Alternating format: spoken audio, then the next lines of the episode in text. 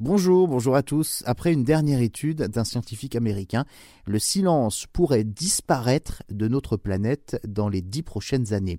on entend euh, des oiseaux, le vent souffler dans les feuilles des arbres, l'eau qui coule encore dans une rivière le bioacousticien euh, Gordon Hampton traque donc ces rares endroits où le son des éléments naturels est encore intact.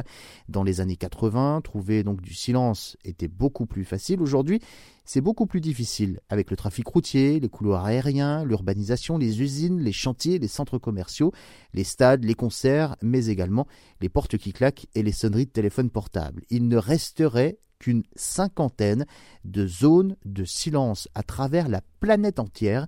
D'après le scientifique, il n'y a qu'une douzaine de lieux silencieux aux États-Unis, une dizaine en Afrique, mais plus qu'une seule zone de silence en France. La seule zone eh bien, est nichée en plein cœur de Paris, dans la prison des femmes de la conciergerie. Un lieu silencieux n'est pas qu'avec un silence absolu, mais on parle ici d'un lieu sans pollution sonore d'origine humaine.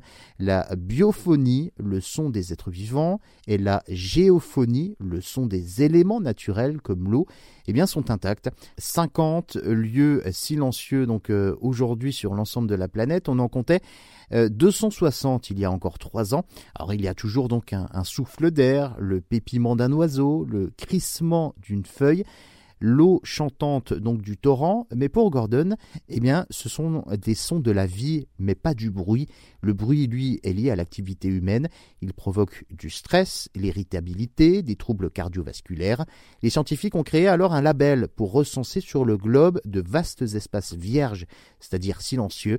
La première zone à recevoir cette distinction se situe donc en Équateur, dans la forêt amazonienne, territoire de 100 000 hectares où vivent donc euh, des communautés indigènes, des Kofans. Nos oreilles seraient donc beaucoup trop habituées au bruit pour cerner donc le silence. Il faut donc visiter ces zones hyper isolées, loin de toute trace de civilisation, pour pouvoir enfin savourer ce sacro-saint silence en voie de disparition.